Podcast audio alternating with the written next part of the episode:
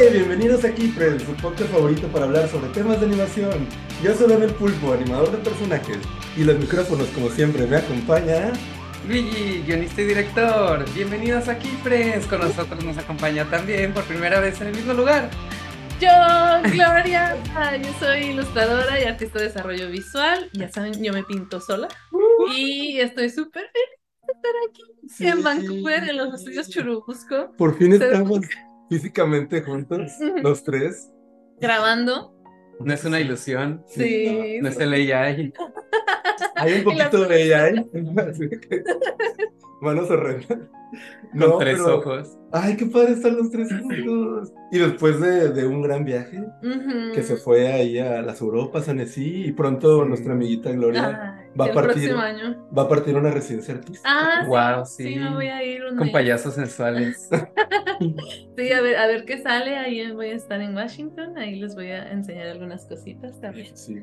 en, en nuestras redes sociales.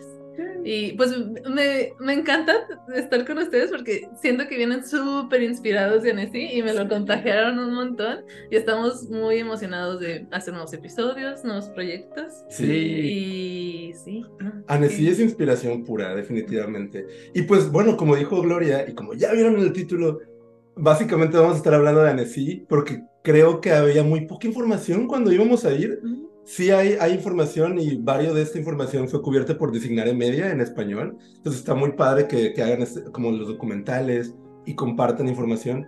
Pero si bien es verdad que hay algunas cosas, no todo está cubierto y a veces es complicado de que cuántas sedes hay, cuánto cuesta, dónde te puedes quedar, qué recomiendan ver, eh, qué tanta gente hay. O sea, hay de verdad muchas dudas que nosotros no teníamos ni idea y cuando llegamos pues fue como quitarnos el velo y ver la Sorpresa. realidad. Ajá. Y pues Entonces así. aquí, aquí va a ser como contenido deglutido Ujú. para, para todo en un mismo lugar, para Sí. ir rapidito. Entonces, si alguna vez Ujú. han estado interesados en ir al Festival de Annecy y han dicho cómo, cuándo, por qué y cuánto, aquí les vamos a contestar sus preguntas. Aquí, y para que vaya el próximo año Sí. a ver a Portugal. Sí, está muy, muy padre, la verdad. Pero bueno, pues vamos a empezar por un poquito de historia, ¿les parece? Mm. Vamos a ponernos así como un poco más de... tin, tin, tin, tin, tirirín, tirirín. Pero estaba leyendo en la página oficial de Annecy, usted puede ir a checar la información, pero es un festival bastante antiguo. Empezó en los años 60. O sea, Wow. tiene un buen, un buen de tiempo. Y empezó en los años 60 como un club justo de cine de animación, que se hacía llamar el FIJA, que era como... fest- eh, no, perdón, el JICA, que era el Journée de Film de Animación, que eran como mañanas, como matinés de, de cine de animación. Ulala. Ajá, estaba padre. Y pues lo, lo empezaron en Annecy, pero después como que hostearon ese como club de cine en, en Cannes, en el. Festival de Cannes. Y como que poco a poco empezaron a hacer esas conexiones de gente que disfrutaba de, de la animación y que el- como que sí le, le, le movía como este mundo. Y pues empezaron a crecer y decidieron migrarlo a la ciudad de Annecy. Todo esto fue como durante los años, de que en los 60 empezó y empezó como con un formato de, de bienal. Entonces era un evento que sucedía cada dos años en el que casi era como un galardón como de, de más para ver cine. En ese momento todavía no había mercado, no había Pláticas. como pláticas, era básicamente como algo para ver screenings, porque, o sea, eran los 60. Sí, empezó de que gente que amaba la animación Ujú. y necesitaba un lugar para platicar de ello y ver lo que existía, que tampoco era mucho. Sí. Sí, pero bueno, Europa tiene un, un, este, una herencia de animación más, más grande y como más, más de autor también. Sí. Entonces está padre que ellos mismos como que la fueron como que incentivando. Y en los 70s eh, fue que empezaron como que ya meterle como esta jiribilla, como de que, ok, vamos a hablar como de la herencia cultural de la animación, de que de dónde viene, eh, qué se ha hecho. Entonces como que se lo empezaron a tomar todavía más en serio. O sea, era de que, ok, vamos a, además de mostrar películas, a tener exhibiciones también. Mm. Y hasta los 80s fue que metieron lo del mercado, lo del MIFA. El MIFA básicamente es un mercado donde eh, la gente va a adquirir como propiedades de animación, eh, distribuidores van a buscar cuáles son las pelis que van a andar distribuyendo, de que por ejemplo G-Kids va a... Ahí adquirió Chicken for Linda, que fue la, la gran ganadora del festival, por ejemplo. Eh, ay, eso ya salió. bueno, y, y este... Y, y pues hacen pláticas de negocios, eh, hay estudios que están reclutando o que están buscando chambas, Ujú. em, gente que está haciendo sus pitches y vendiendo ideas y así. Es un Sí. supermercado y hay gente de todos los países, de todos los Ujú. supermercados. Y eso fue a partir de los años 80. Entonces, como el festival, como lo conocemos modernamente, fue a partir de que se implementó. Fue a partir de eso y a partir también del 90, de los, ya en los 90 como que se consolidó. En el 2000, hacia el, al inicio del 2000, Ujú.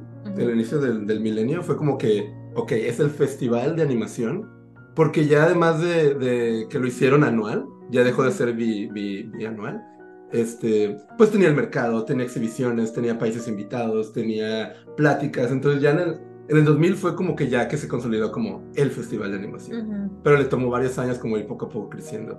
Wow. Entonces, pero pues es un festival bastante viejo, o sea, Sí. Y leí que uno de los game changers fue que Disney se empezó a involucrar mucho en. Annecy.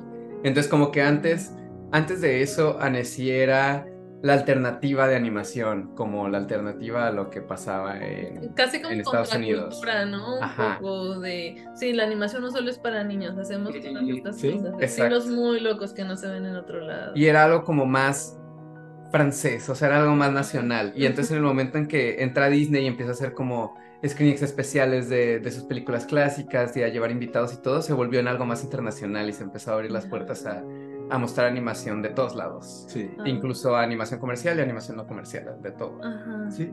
Y es sí, esa fue básicamente como una breve historia y pues ahora como lo conocemos, ha habido países invitados como Polonia, Irlanda, México. México, este año, sí. Suiza, este, hubo un spotlight de animación africana, Africana. en 2020, 20, Sí. 21. También he visto que a veces no solo se centra en un país, sino como en regiones. Mm. Entonces, por ejemplo, como lo del 2020, 2020 que fue como África, que pues Sí. país, pero pues fue como... Ujú.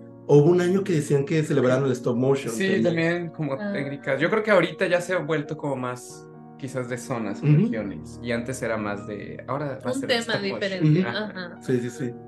Pero sí es el festival, la verdad, o sea, está, está muy padre. Sí, ya, ya, ya sabemos sus inicios y ahora, ¿cómo llego a Annecy? ¿Qué? Ay, es la primera pregunta. Sí, Sí.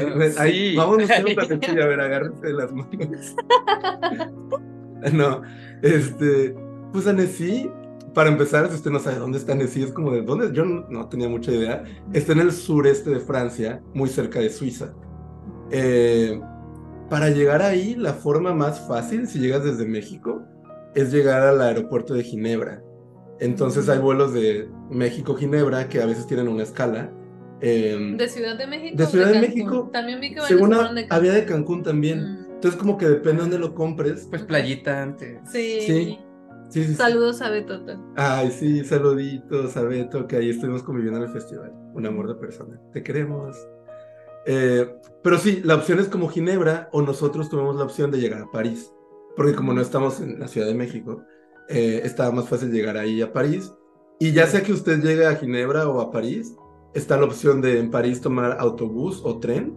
O de Ginebra tomar, está también la central de autobuses y puedes tomar autobús. O incluso escuché de gente que tomaba BlaBlaCards, que es una opción más barata. Mm. Pero sí que les recomendaría que lo que sea que hagan, planeenlo como con tiempecito, porque escuchamos este año que hubo atrasos de vuelos, atrasos de camiones, de, de situaciones, y hubo personas que tristemente llegaron dos, tres días después de que empezó el festival. Y ya pierden sus días de hotel. Sí, ajá, y pues sí, la verdad es que sí. Que de hecho a nosotros, este, story time, a nosotros nos, nos cancelaron nuestro vuelo. Y nos lo cancelaron, o sea, el, De el- París. es que estábamos, antes viajamos este poquito, aprovechando. Y, y íbamos a llegar a París de Lisboa y ese vuelo nos lo cancelaron un día antes, o sea, menos de 24 horas antes del vuelo. Entonces tuvimos que buscar otro muy rápido, o sea, sí nos hicieron reembolso porque pues ellos fueron los que lo cancelaron, pero tuvimos que encontrar otro que obviamente salió más caro porque faltaba un día. Eh, y entonces fue todo ese rollo. Y a mucha gente le pasó, pero hubo cosas menos resueltas. O sea, porque hubo gente que se lo cancelaron en el aeropuerto antes de salir, así horas antes. Entonces, pues no hay nada que hacer ya que estás Sí. ahí. Sí. Y escuché Y- que, por ejemplo, Titi, que creo que en el aeropuerto de Inglaterra, de Londres, había como una algo en el clima que no hacía que pudieran salir. Sí, Entonces, cosas pues, de clima. Muchas cosas pueden pasar. El clima está muy loco, muy cambiante en todos Sí. lados. Entonces, sí. Lo, lo que aprendimos fue de todo ese estrés y ansiedad de llegar. eh, hay que, traten de llegar al menos como un día antes de Sí. que empiece el festival. O sea, No, sé que es más caro. día. Porque nosotros llegamos, eh, ni siquiera llegamos el día de la inauguración, llegamos el segundo día, el lunes. Ah, El segundo día oficial del festival. Bueno, llegamos el día de la inauguración en la noche. Bueno, sí, llegamos el día de la inauguración en la noche para empezar al día siguiente. Pero yo creo que lo ideal es que planeen llegar un día antes. Desde el sábado. Por si algo pasa y hay un atraso, pues al menos tienen un campito de que, bueno, voy a llegar un día tarde, pero alcanzo el festival. ¿no? Mm. Sí. Al ¿Saben cuánto tardan como los autobuses o el viaje en carro de, de París o del otro lugar?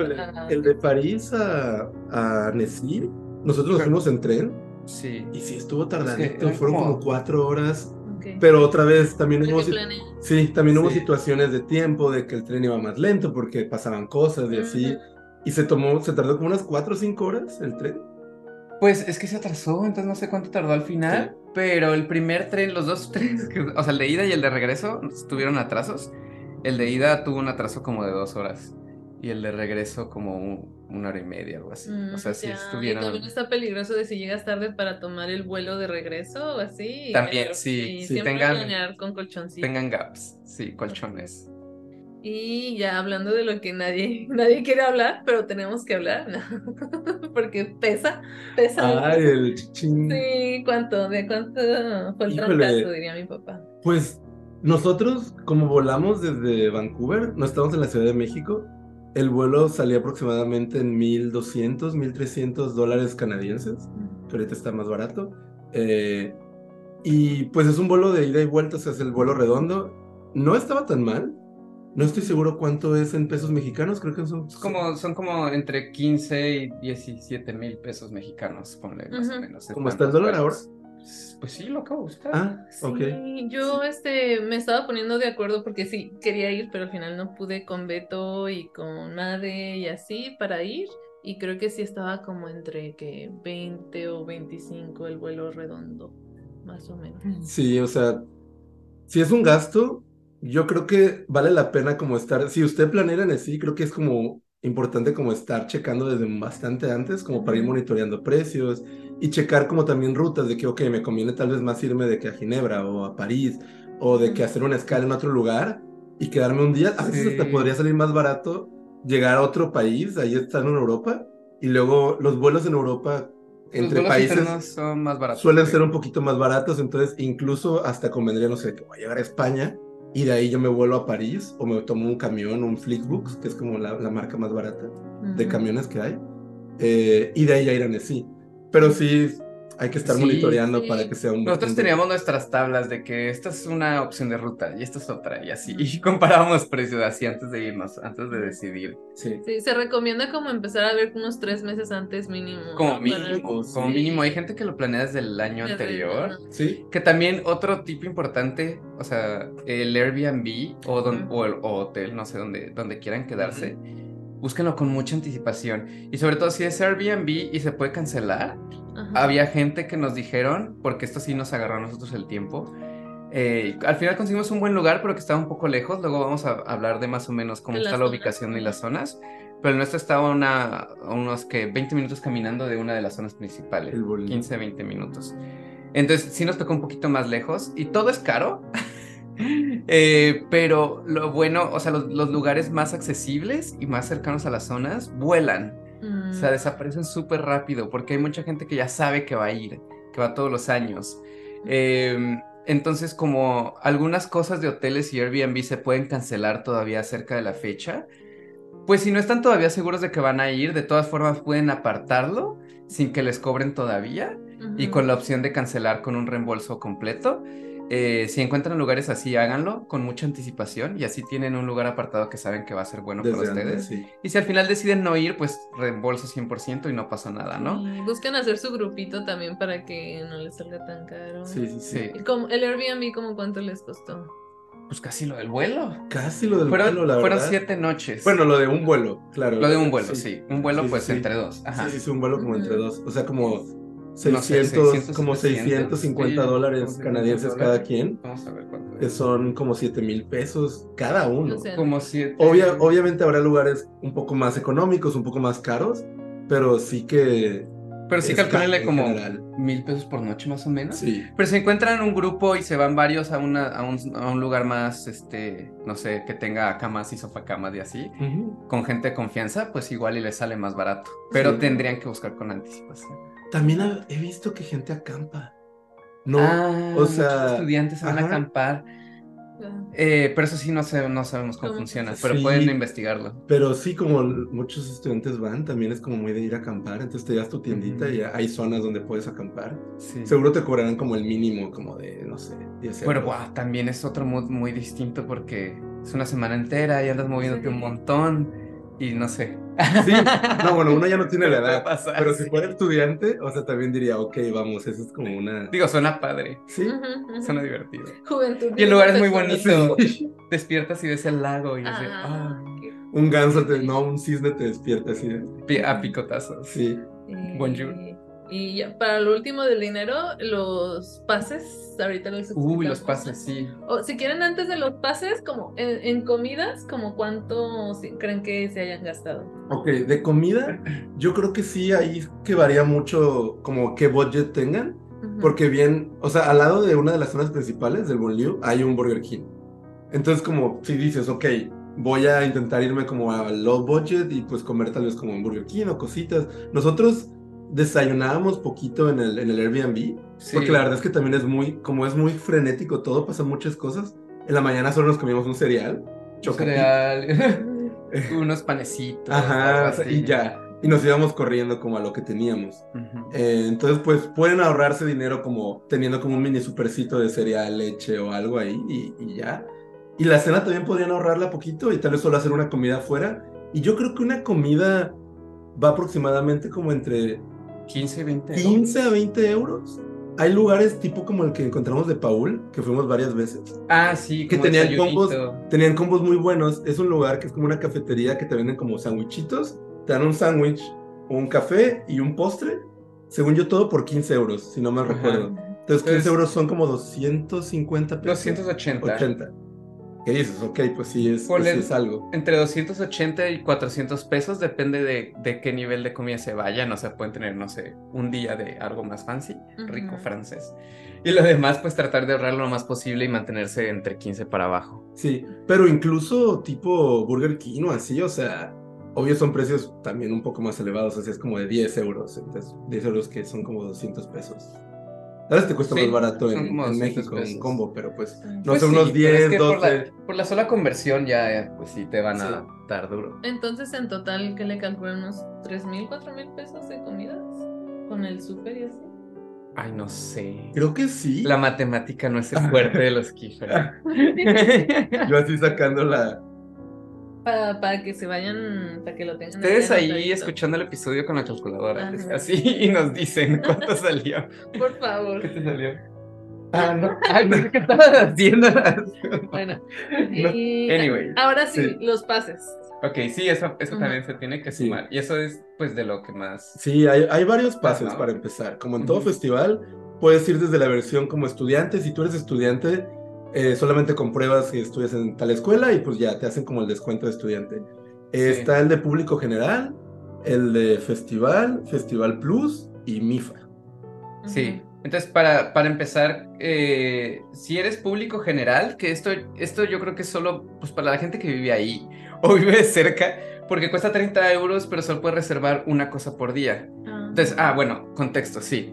Entonces, los, los pases de Annecy funcionan ahora, porque creo que esto es algo más reciente, según nos contaba gente que va muchos años. Tiene algunos años nada más que hicieron esto. Funciona por reservaciones. Entonces, tu pase te incluye una cantidad limitada de reservaciones por día a los eventos que hay, que pueden ser screenings o pláticas, masterclasses, detrás de cámara y así. Por ejemplo, el público general solo puede reservar una cosa por día. Mm. Eh, y solo puede ir a screenings y a signings. Ellos no pueden ir a masterclasses ni a es cosas de mercado ni nada así. Entonces por eso digo que este pase, pues no irías desde México hasta Annecy, Francia, para solo ver. A menos que seas pelis. millonario. A menos que seas millonario no te importe lo demás. Sí. Pero si eres millonario, pues compra el pase más caro. Eh, luego, estudiantes. Estudiantes sí se me hace que es un mejor deal, definitivamente. Eh, porque sobre todo Annecy te hace como un paquete para que tú o sea, todo esté como enfocado al aprendizaje y que tengas como un Mm. empape de la industria mientras estás en un rol de estudiante. Sí. El precio es mucho más accesible. Si lo compras rápido, cuesta 70 euros. Claro, todos los precios que estamos diciendo son 20, 23. Supongo que cada año quizás los elevan poquito.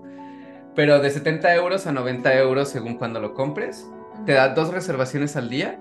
Pero ahí sí puedes elegir entre screenings, este, también tienes como pláticas de, de industria. Con reclutadores. Ajá, pues a tener- tienes acceso a cosas de reclutamiento de, de estudios y Ujú. pláticas sobre qué está buscando cada estudio.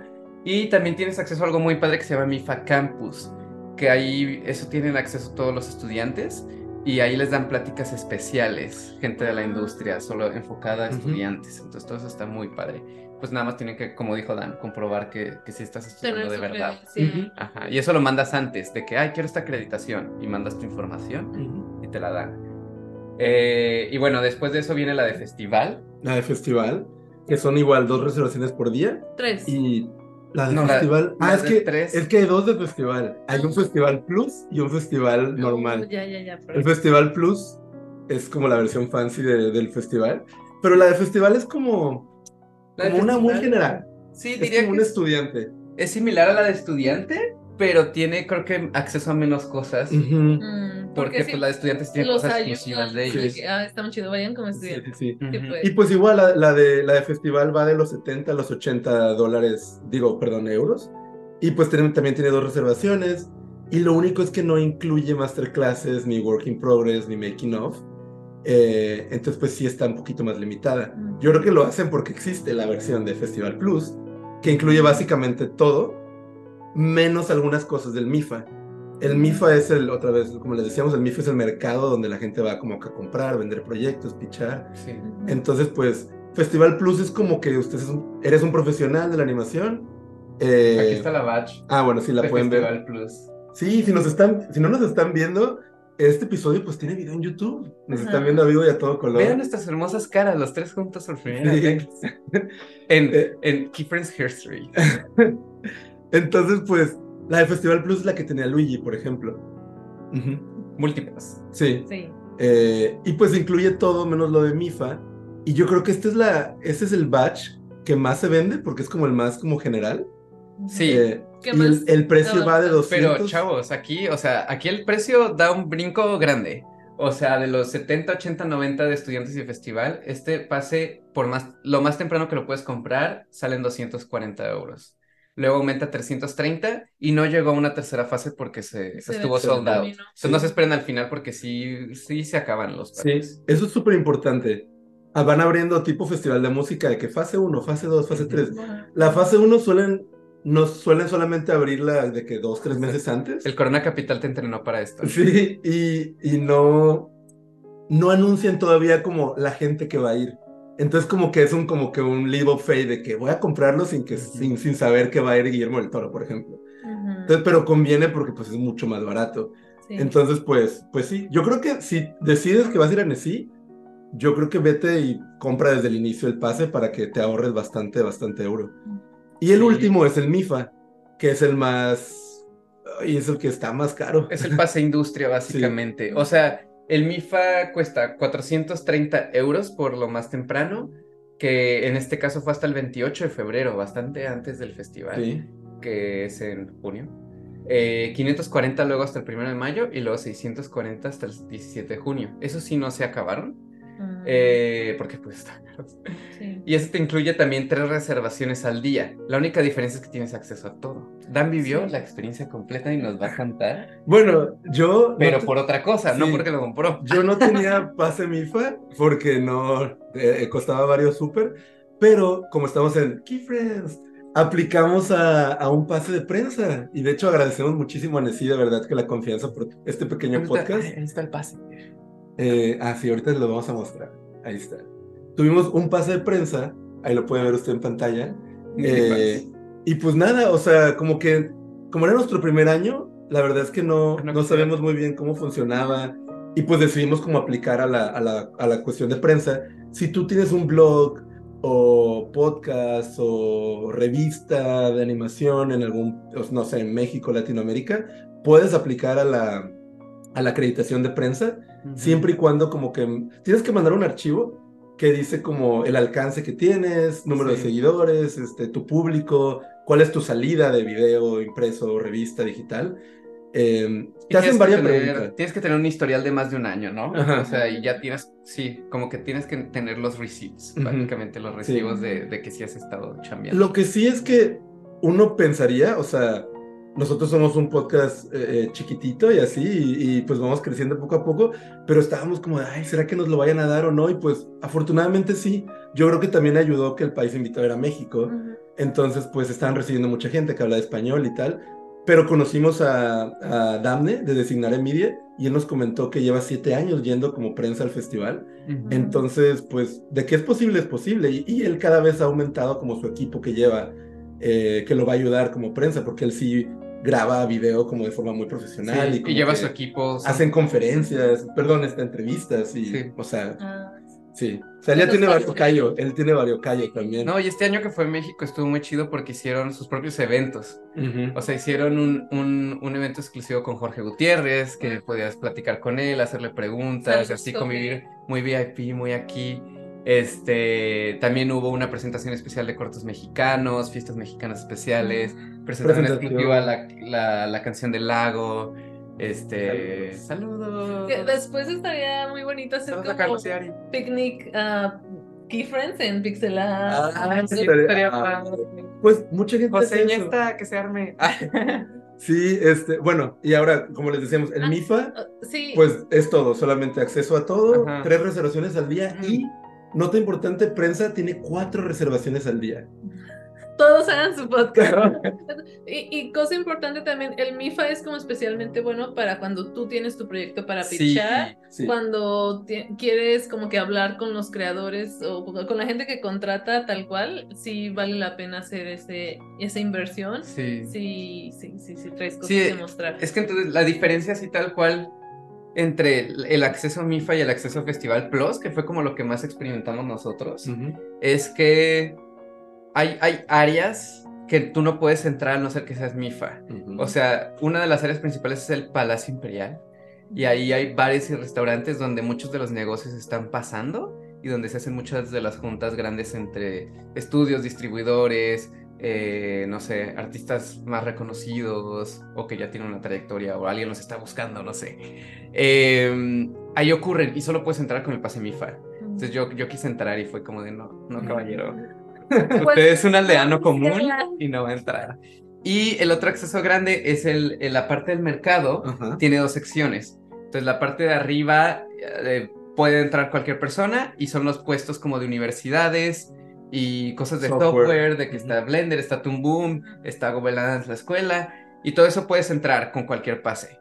Em, pero abajo hay una extensión del mercado que fue a la que dan ¿Dónde están? Y nos va a platicar qué hay. Ahí están todas las delegaciones de los países. Entonces eh, puedes encontrar de que la delegación de Canadá, la delegación de Ucrania, la delegación de, de África, la de, todo, de todos lados, continentes, países, regiones, están ahí y pues básicamente van a hacer negocios, o sea, como que a buscar coproducción, a buscar como qué están haciendo en su país, eh, pues sí, como que a, buscar cómo hacer enlaces y...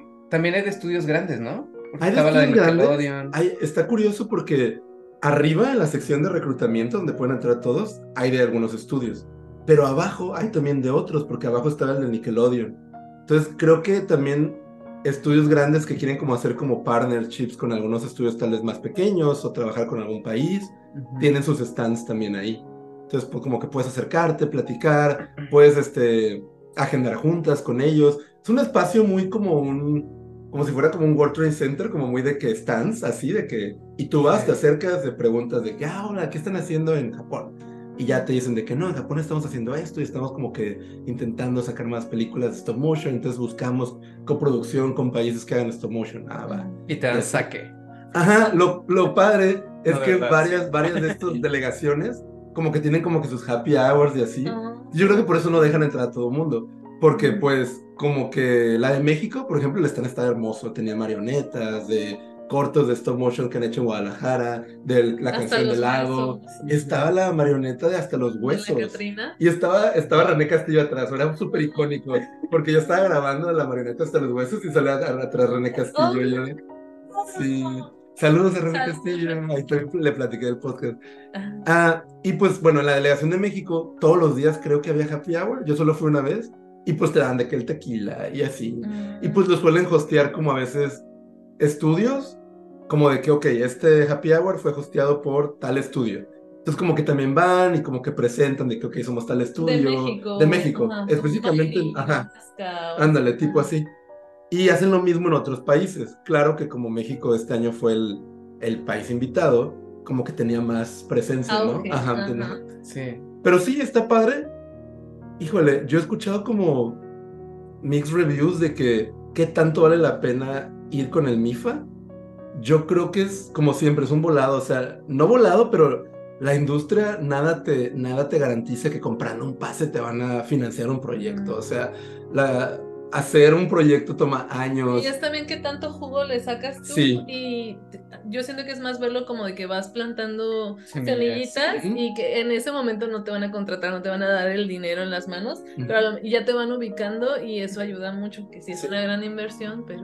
Sí, Sí, creo que si es un estudio como medianamente pequeño, valdría la pena también como para darte a conocer tú como estudio en tu país. Y lo importante es que también las delegaciones suelen unirse de los países e ir como todos en conjunto. Entonces, ya sea que tú seas de Colombia, me acuerdo que vi de Colombia, de Chile, eh, no me acuerdo de qué otros países había, de... Pero bueno, esos son los que recuerdo, de México, obviamente. Creo Entonces- que fueron los caballos locos.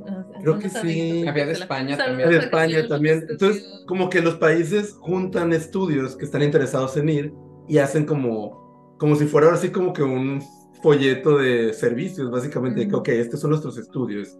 Entonces está interesante como estudio pequeño ir, pero si vas tú como artista que quiere como pichar algo, siento que también podrías encontrar oportunidades sin ir al MIFA, porque Sí. también conoces mucha gente en los eventos, en las filas, en las fiestas. Entonces, no creas que por no ir a este mercado, como que te vas a perder de Sí. que puedas tal vez como que mostrar proyectos. A veces hay gente también caminando solamente Sí. que pues...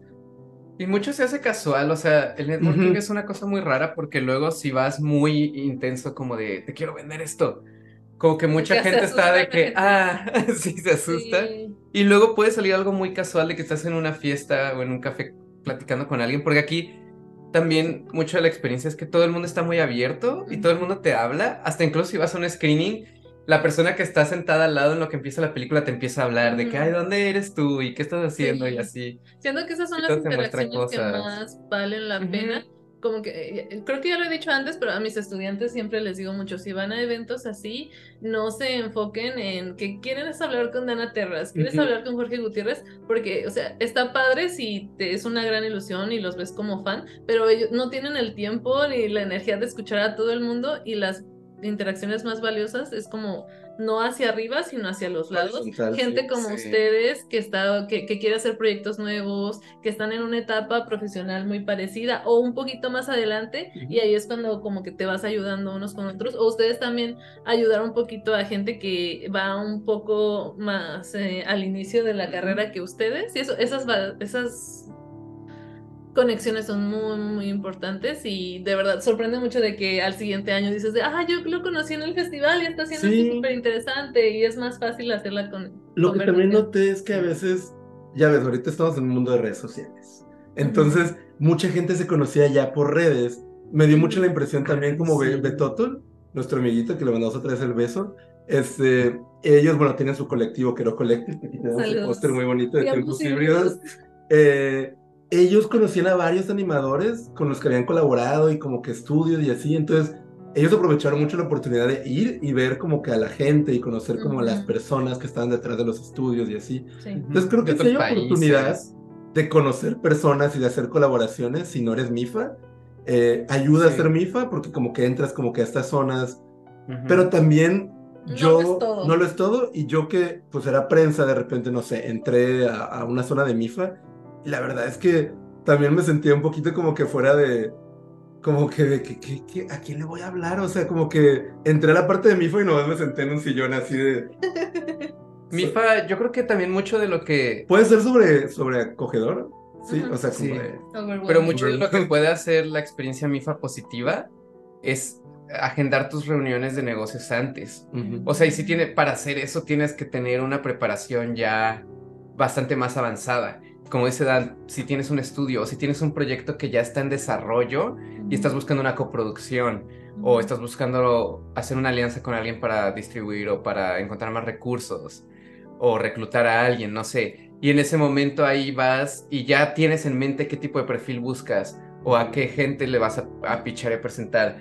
Y entonces la cosa también padre de NSI es que en el momento que tú compras tu acreditación, unos días antes o semanas antes creo del festival, te abren un catálogo de toda la gente. Entonces tú puedes mandar correos y escribir. A nosotros nos llegaban algunos correos como de gente que estaba presentando proyectos y que te invitaba a sus screenings y cosas así. Entonces ahí puedes agendar tú em, o empezar a escribirle a la gente desde antes. O sea, sí creo que es un pase que, que vale la pena la inversión si estás muy preparado para ello y también muy mentalizado que eso no significa que vayas a cumplir todos tus objetivos. Pero como dijo Glory, son semillas. Sí.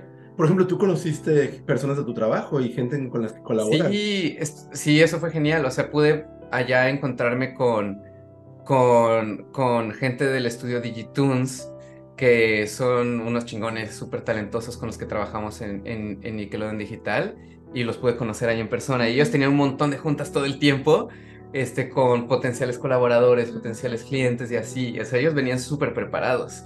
Y también es un estudio grande ya. Eh, pero pude conocerlos ahí en persona, solo los conocía digitalmente.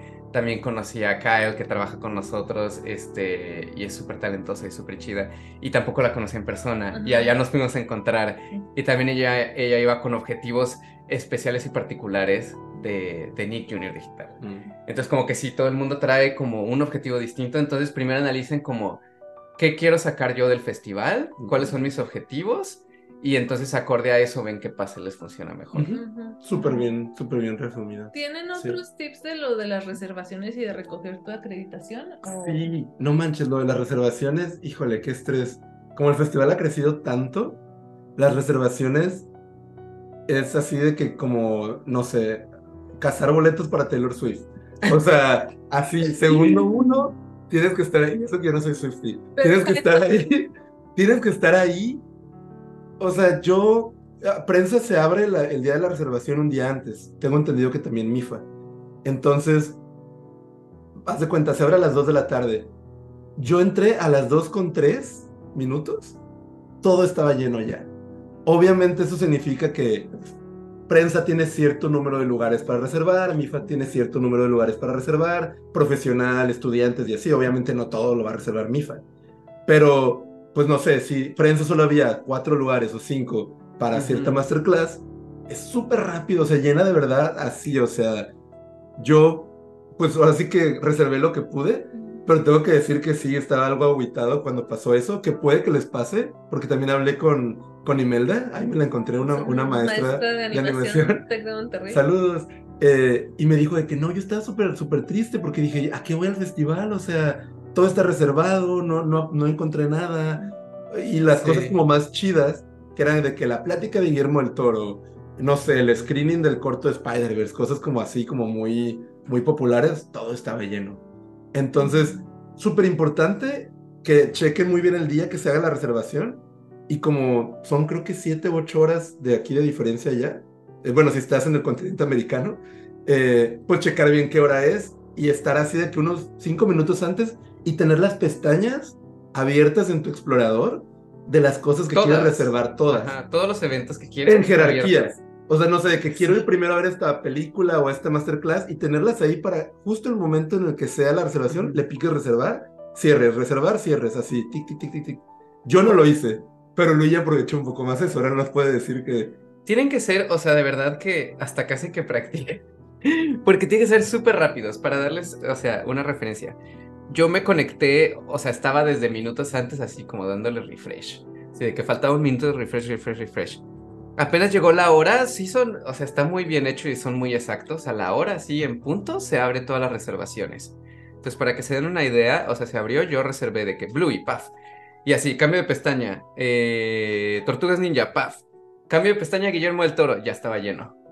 O sea, 5 segundos, 10 segundos máximo después de que se abrió, la plática de Guillermo del Toro estaba full, llena. Sí. De ahí me pasé lo de Spider-Man, lleno. O sea, si no reservas en los primeros 15 segundos, se acabó. Está muy Qué intenso.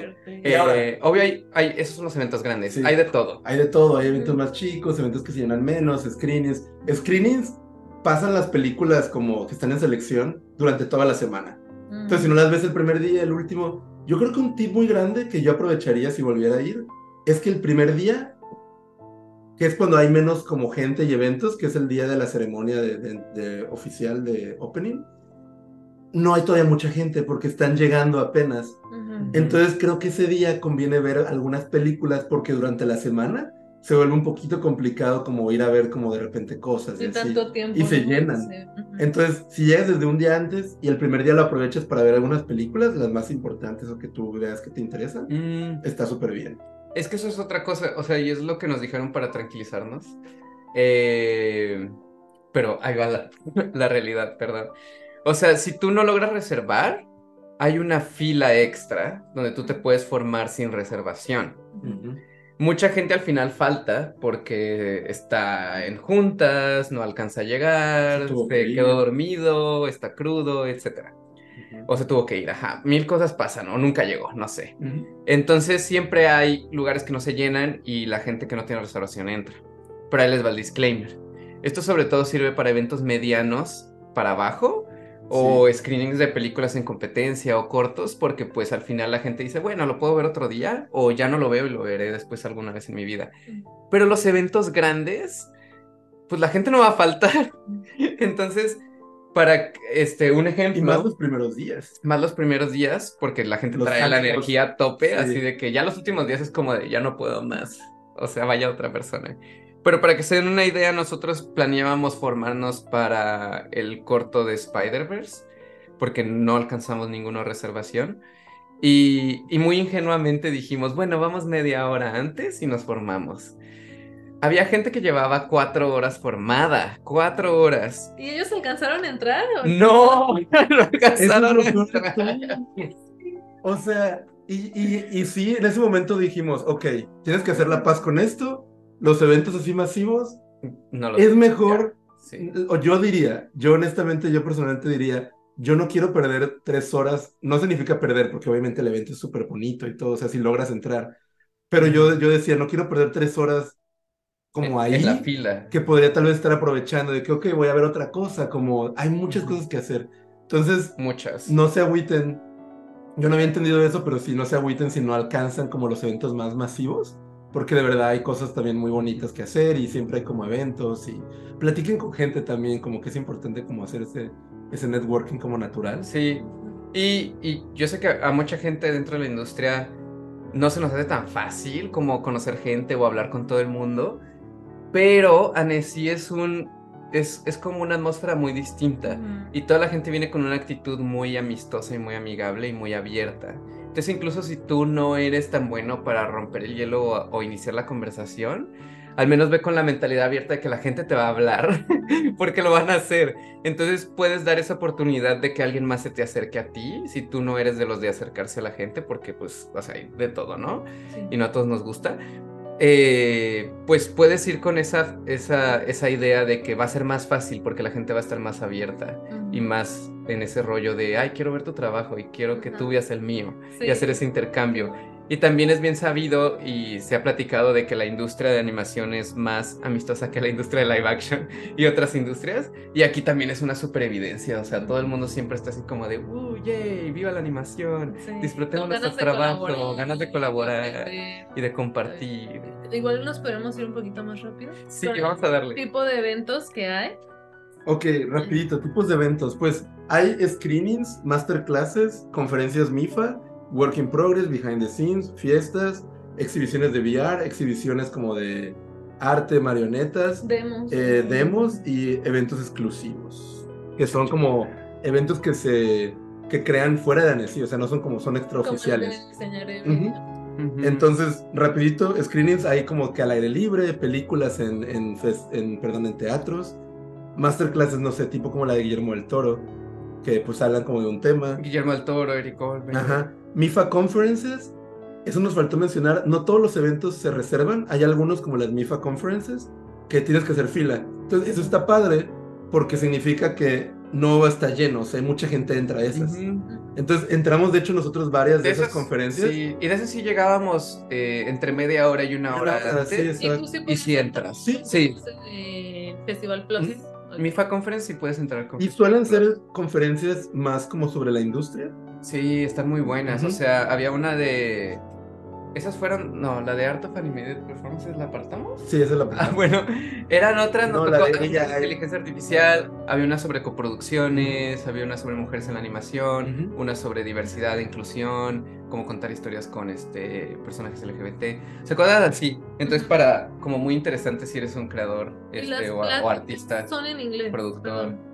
Sí, la mayoría son en inglés, hay unas en francés, Ajá. pero Annecy tiene una app en el que puedes traducir, o sea, ah, tienes un traductor en tu oreja, solo Oh. llevas tus audífonos, descargas el app y en tu celular puedes escuchar la traducción en tiempo real Sí. de inglés y francés. Solo nos tocó solo una inglés y vez. francés. Eso sí, no hay como No hay de español. otro, de español o algún sí. otro idioma, no. Pero solo nos tocó una vez usar esa. app.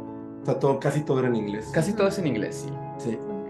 Eh, pues, ¿qué más? Fiestas, pues siempre hay fiestas. Siempre. Eh, si pueden, vayan a las fiestas. Vayan a padre. algunas Sí, para que sí, no se sí. mueran. Y también la gente se suele juntar como a fiestas extraoficiales en un lugar que se llama Café des Arts, que es como un cafecito donde pues toda la gente del festival está. Es una cosa masiva porque es un lugar chico, que es un café bar, pero tiene como una mini, mini zonita como terraza afuera y todo se llena. O sea, hasta se desparrama hacia los lados, a las calles de, de Annecy, o sea, está increíble. Eh, ok, ahora las sedes. Hay varias sedes en el festival, pero las más importantes son el Palacio Imperial, el Palacio Imperial, que es Ujú. este donde está lo de MIFA y pues todo lo de los stands y así, los restaurantes, bares. Está el Bonlieu. Ahí es donde ocurre el gran negocio. Ah, bueno, el sea, MIFA. ahí el es donde si van a hacer negocio, ahí van a estar todo el tiempo. Palacio Imperial. Chichi.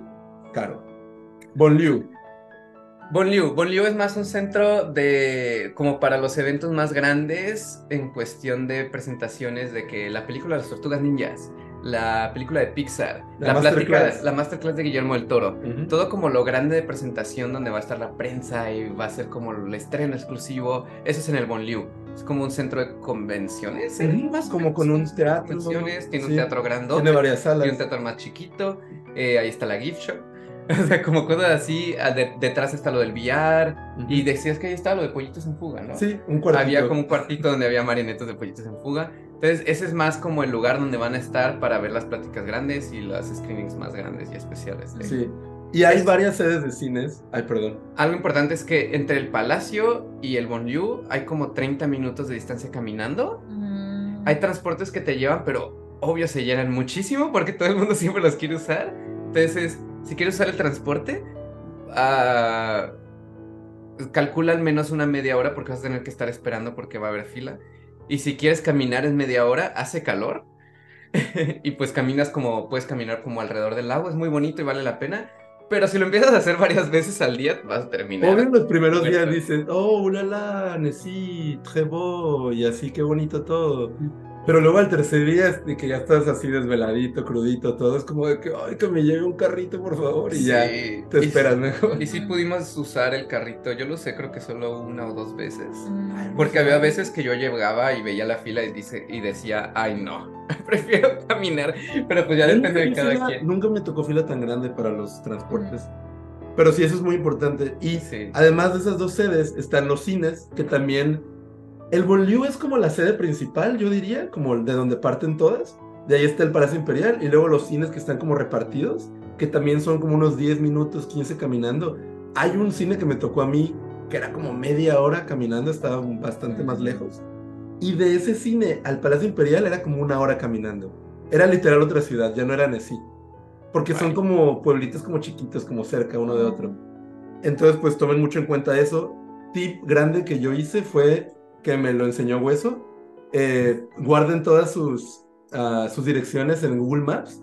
Las pueden guardar. Descarguen el mapa de la ciudad. Hay una forma de descargar el mapa de la ciudad, incluso si no tienen internet. Y así pueden ver como dónde están todas las sedes, como rápido. Sí. Está el Café de Sarts, que es como solamente un encuentro como fuera de Annecy. Para platicar, conocer gente, Pero tomar está cerveza. está súper cool, o sea, vas y ahí conoces un La verdad, fue de mis lugares favoritos en Annecy. Sí. O sea, ahí está todo pasando, toda la chorcha. Si quieren chisme, café de sal. Sí. Está el castillo de Annecy, que es donde pasan algunas exhibiciones. Y está también otra sala que se llama Remy Perry, creo. Donde vimos lo de Cinema Fantasma, que es como otra Ah, salita sí. que está como unos 10 minutos del Bonlieu.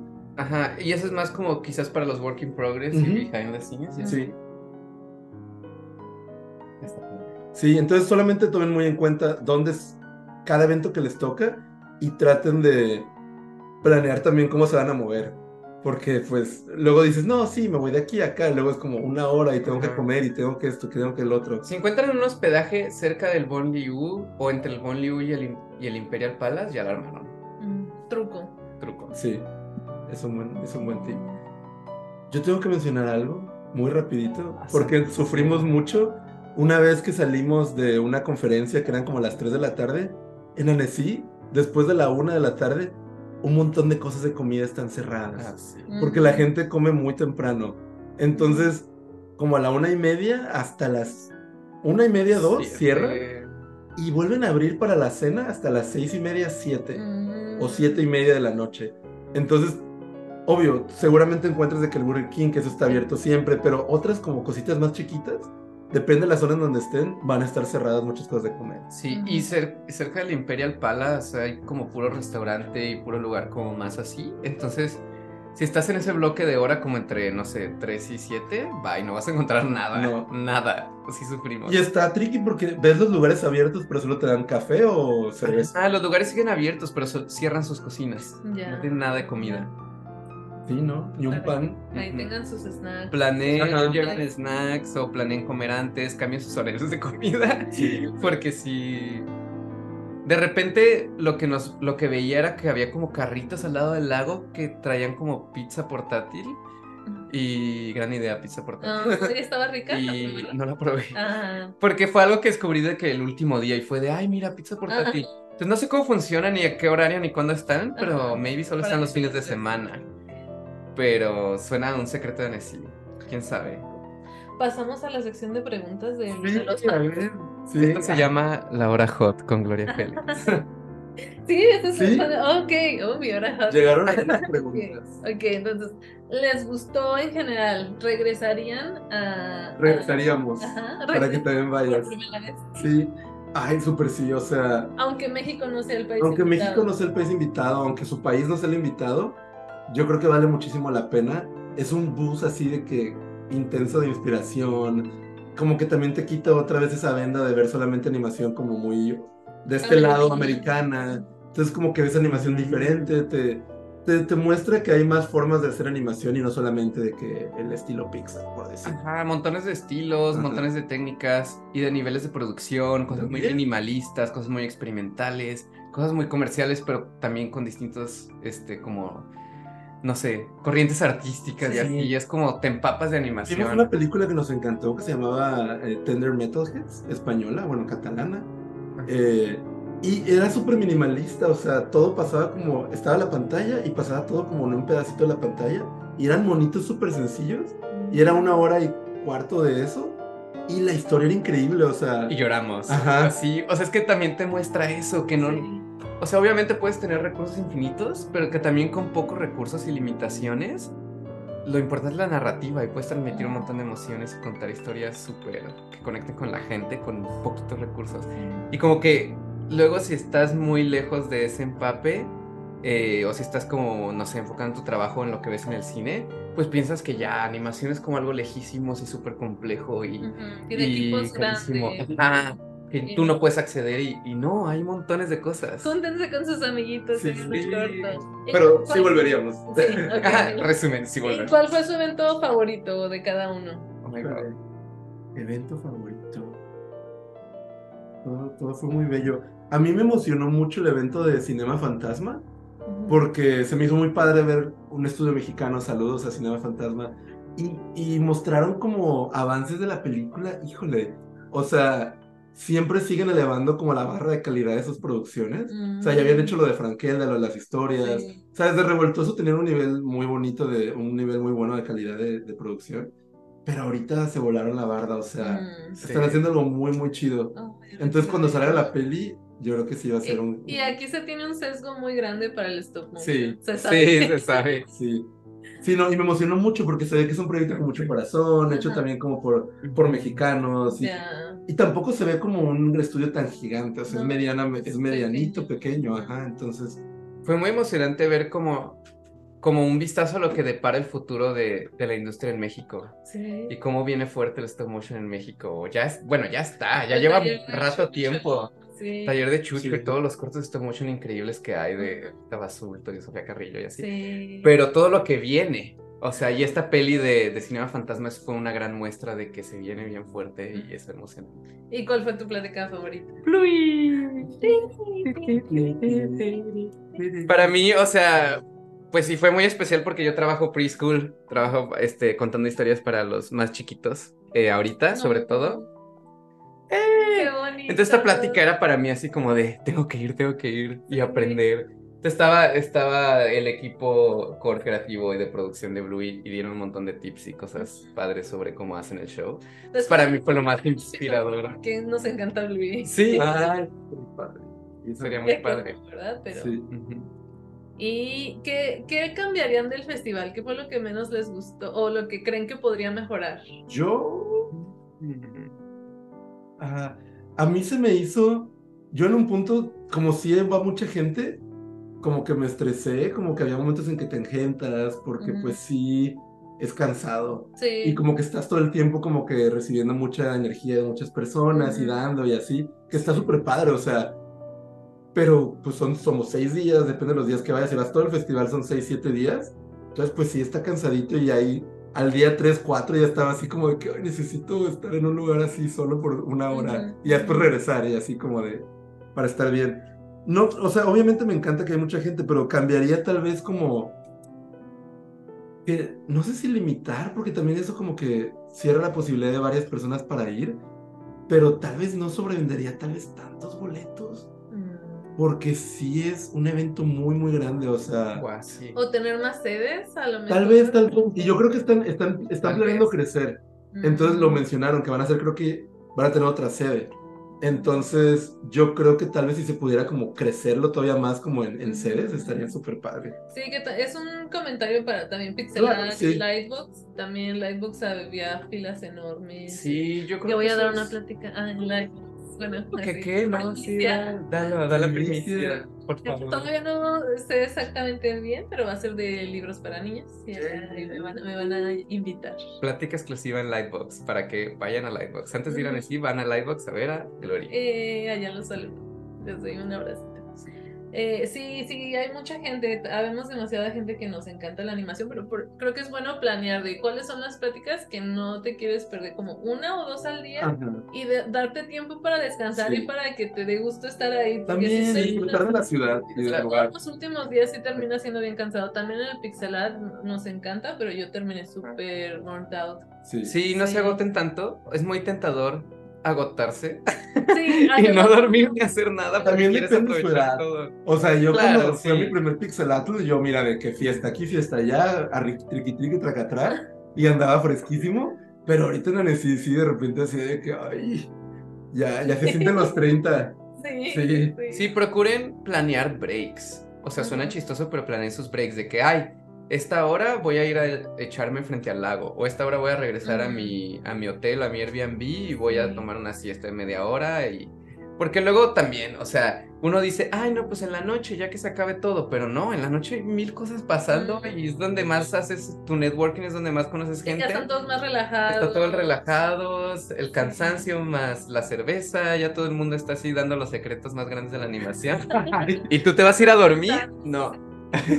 Sí, no se sobresaturen, no pones Sí. a, a las 4 esto y a las 5 esto y así no, porque No. se van a frustrar, no van a alcanzar a hacerlo todo y van a estar cansados. Incluso es imposible porque las distancias y todo Ujú. no lo permiten. Sí, sobre todo disfruten Disfruten, sí, disfruten. a su ritmo, a su paso y a, a la forma en la que puedan. Y sobre todo este, si van por primera vez como fuimos nosotros, es súper overwhelming. Y entonces es Sí. mejor que no elijan Cansado, hacer. Confirmo. ¿Cuál fue una plática que se perdieron y que dijeron, no? Ah, la de, la de tiempo"? Guillermo del Toro. Ah, Yo quería mu- muchísimo ir a la masterclass de Eric Goldberg, Mm. animador icónico de Disney y, no, no alcancé y pues decidí simplemente de que pues no va a hacer la fila, porque sí estaba muy lleno. Sí. ¿Y cuáles fueron sus encuentros con celebridades de la animación favorita? Ay, Guillermo del Toro también. Guillermo del Toro, un señorón, Es un amor. Padrino de-.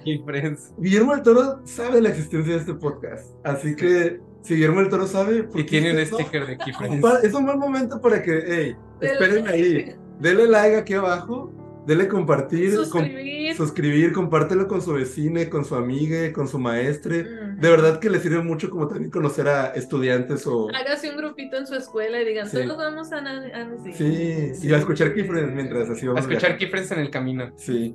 Entonces, pues, Memo, ay, me mito, la memo. verdad. Yo vi a Peter Ramsey, director de Spider-Verse y Rise of the Guardians. Lo vi como tres veces pasar y siempre estaba muy desubicado de que dónde estoy. Y a veces casi quería, no, nunca le hablé, pero que quería decirle así como de te llevo, Peter. Ay, ¿Dónde Yo estás? Ay, fue un productor. Eres de otro multiverso. Que, que sí, ahí te puedes topar a varias celebridades. Estaba el Sí. chavo de los Black Eyed Peas, que yo no sabía que era Ah, mexicano. estaba tabú. Estaba tabú. Me dijeron que de Michoacán. Ah, ah, pues puta, ahí está Mira, cerca. sí. Las, las barreras. Sí. mm, Anécdota de encuentro de celebridad tabú me vio y me dijo, ¿qué onda, güey? ¿Cómo estás? Y me hizo un fist bump. Y esto es real. Y Dan lo sabe porque estaba ahí. ah, Y yo, yo, no, yo no, como que no ubiqué que era tabú de Black Eyed Peas y dije, "¿Quién es?". Qué chido. y ya fue como, Muy "Oye, chido, ¿quién muy era? buena onda. ¿Quién era? Así de ya, ay, yo. Y pero me, me contaron historias de que, no sé, iba como Alfred Molina, que es el esposo de, de Jennifer Lee, directora Ujú. de, de Frozen. Eh, entonces de repente va gente como celebridades. Fue el actor de, uno de los actores Ah, mexicanos de de Ted que va a ser una voz. Les va. Fútbol is Cristo Cris- Fernández. ¿Cristo algo? Sí, no me acuerdo. Creo que es Cristo el nombre, a Cristo algo. Pero bueno, saludos Y también para también él. varias celebridades mexicanas. Sí, también. Y celebridad de animación. Sí. Pato Alan. Sofía Alexander, estaba Jorge Gutiérrez. Sí, estaba, no Muchos estudios. Jorge Castillo estaba ahí también. Ahí Ajá. está, a, a los cineastas les dieron reconocimiento. Ay, sí. Ah, A José le dieron un, este, un award por todo el trabajo que ha hecho como conectando a la industria mexicana con, con Annecy. Porque pues sí ha hecho, han hecho un gran trabajo, la verdad es que sí es, es una chambota y pues felicidades. Uh, otra vez, José, te queremos. Y pues Eh, claro, había mucha presencia de estudios mexicanos. Estaba Cinema Fantasma, estaban las, las Casacocuyo, eh, Collective. Collective, Los Asombrosos. Los Asombrosos. Y pues gente que hemos visto en Hueso. Pixelatl, ajá, Calavera Creativa. Toby, Ari Navarrete. Sí. Robis, Busquen, Si los conocen, búsquenlos, son gente súper talentosa. talentosa. Y probablemente van a estar en el Pixelat, así que. Sí, no, seguro sí. Sí. Sí, entonces estuvo muy padre ver como gente que ya conocíamos, gente que como que también medio cotorreábamos online, pero que ya los ves en persona y es como que, ay, qué padre. Sí, es como Y sobre todo como-.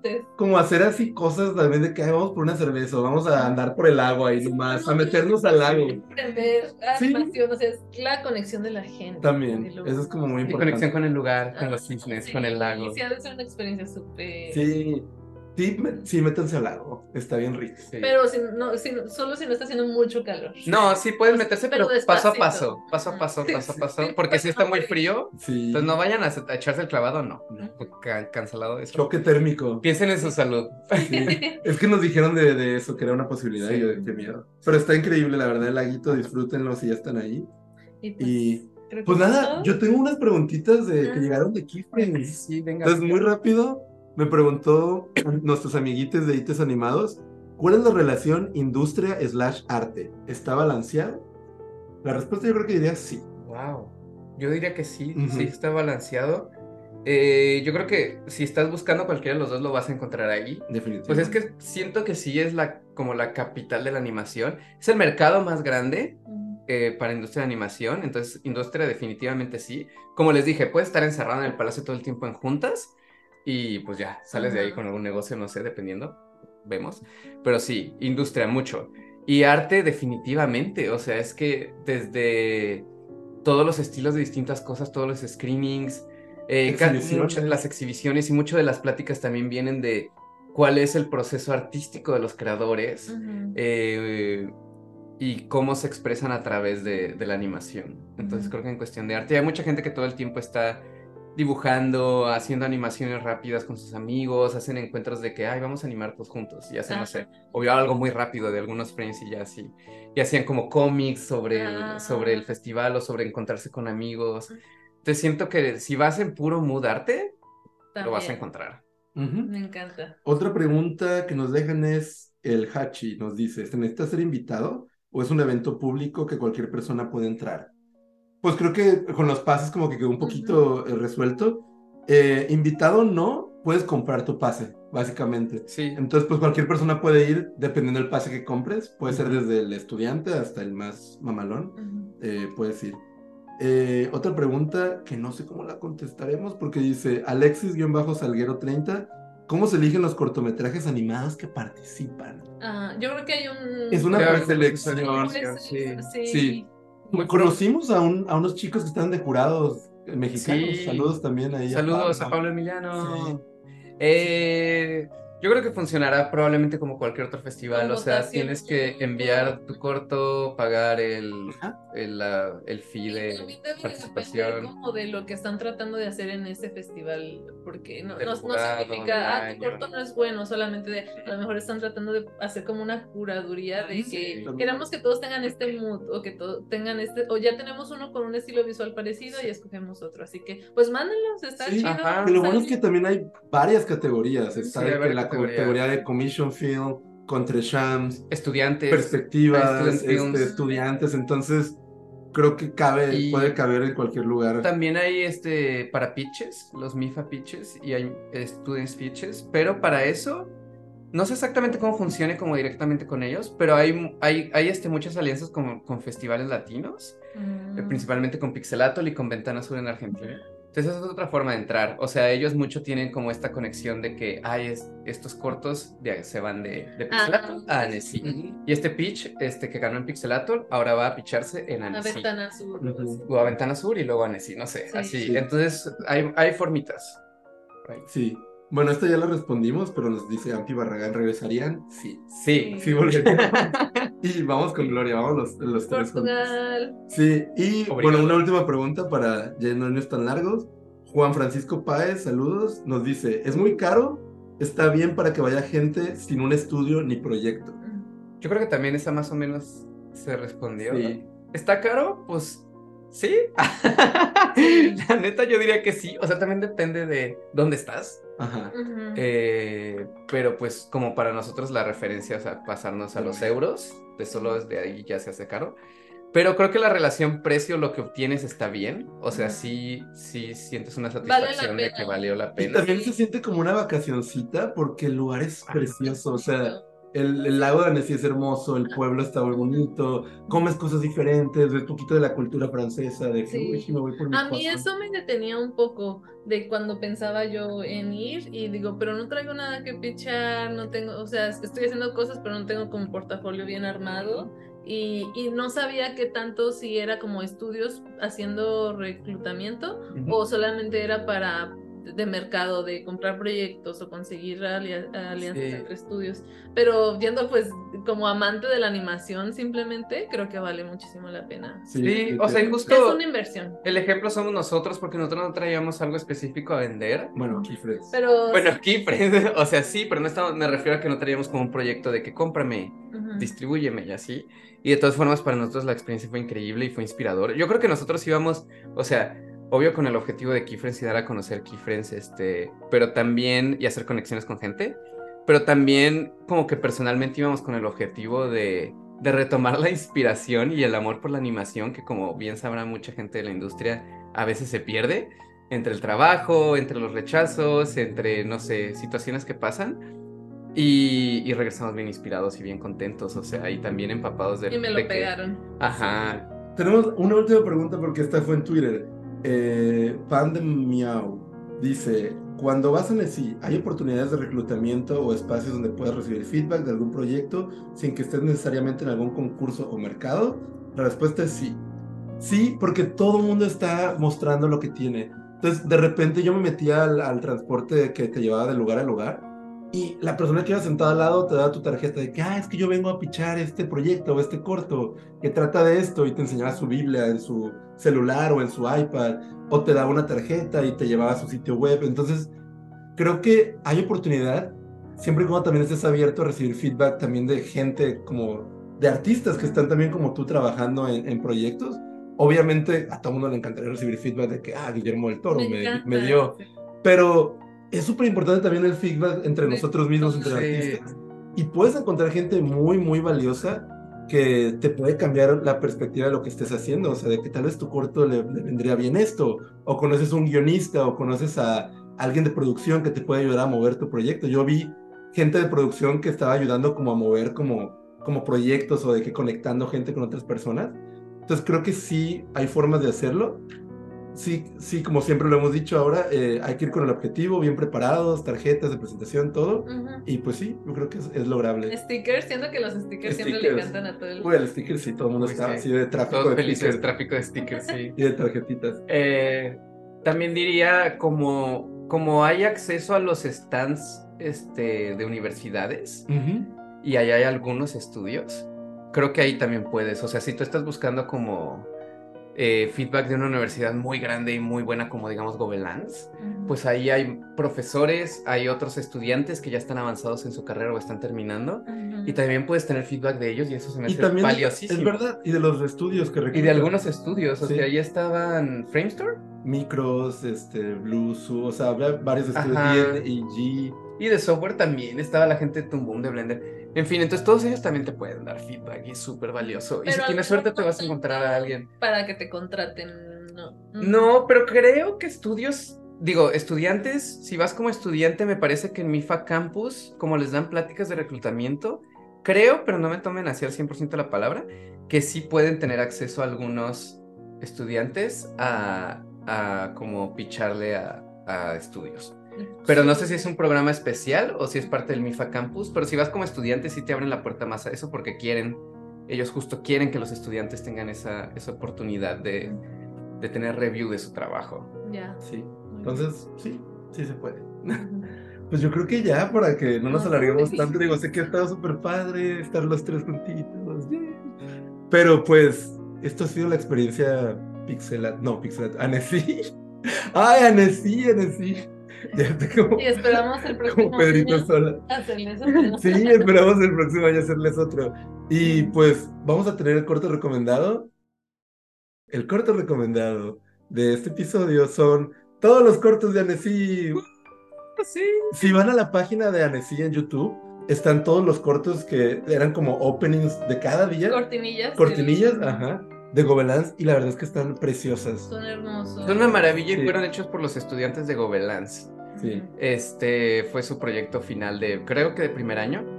Eh, entonces, wow, veanlos, son una locura. Todos inspirados increíbles. en México. Véanlos todos, todos. Les vamos a dejar el link también en la descripción. Sí. Y también el corto opening como oficial del estudio La Cachette, que es el que abría todos los días en, en Annecy, como todas las proyecciones.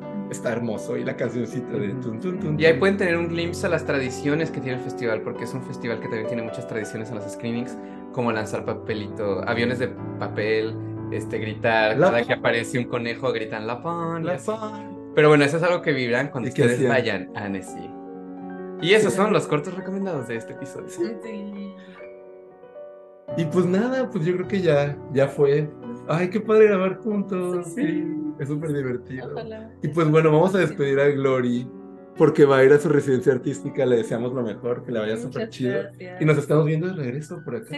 por acá. A lo mejor grabamos otro episodio, quién uh, sabe. Sí, yo creo que sí. Se vienen nuevos episodios, chavos. Déjenos que quieran escuchar. Ah, ¿Qué quieren? ¿Qué tema quieren? Vamos a hacer un episodio de preparación para el Pixelat que va a ser en septiembre, ahora, y en Guadalajara. Esperamos, estaría muy genial que pudiéramos. Ay, sí, yo, no, sí, yo sí voy a estar por allá. Vamos a mandar a Gloria, reportera y dirige. Y también Lightbox es en octubre octubre, es en Pasadena, a finales de octubre va a estar muy bueno. Y así, o sea, hay muchas oportunidades de, de entrar a empaparse de la animación. Ay, sí, qué padre. Y pues nada, obviamente no se nos olvide seguirnos en todas nuestras redes sociales. Tenemos TikTok, eso es súper nuevo y súper fresco. Entonces, si no sabe de nuestro TikTok, vaya a seguirnos. Ay, podcast. Y hablando más de Nessie, esto lo hubiéramos dicho al principio, pero, pero aún, si siguen aquí, Este, tenemos un montón de TikToks de lo que vivimos día a día en Annecy. Entonces, para que vean todo eso de lo que platicamos, ahí pueden ver todos esos. Sí, esos día TikToks, uno, día dos, día tres, sí. Y también están lo- los reels en Instagram. Ajá, también están los reels. prefieren Vamos a subir los shorts en YouTube eventualmente. Sí. Pero sí, síganos en TikTok, YouTube, si no se ha suscrito, no sé qué está haciendo aquí, vaya y se suscriba. También estamos en Spotify y pues nada, Suscríbanse pues, desde la cuenta de su mamá, de su abuelita, de su perrito. Vayan, suscríbanse. Sí, y pues yo creo que ya está. Sí, y- los comentarios que nos dejan de verdad nos inspiran un montón, Sí. nos, nos hacen los días. Sí, gracias por sus comentarios. Sí. Gracias por todo, por todo el amor. Y si creen, que, si creen que faltó algo, pues dejen ahí sus otras preguntas y se las contestamos en los comentarios. Sí, sí. Va, pues bueno, un abrazo a todos. Si quieren decir la frase juntos, ¡Uh, sí! una, dos, tres. La vida se disfruta más en 24 frames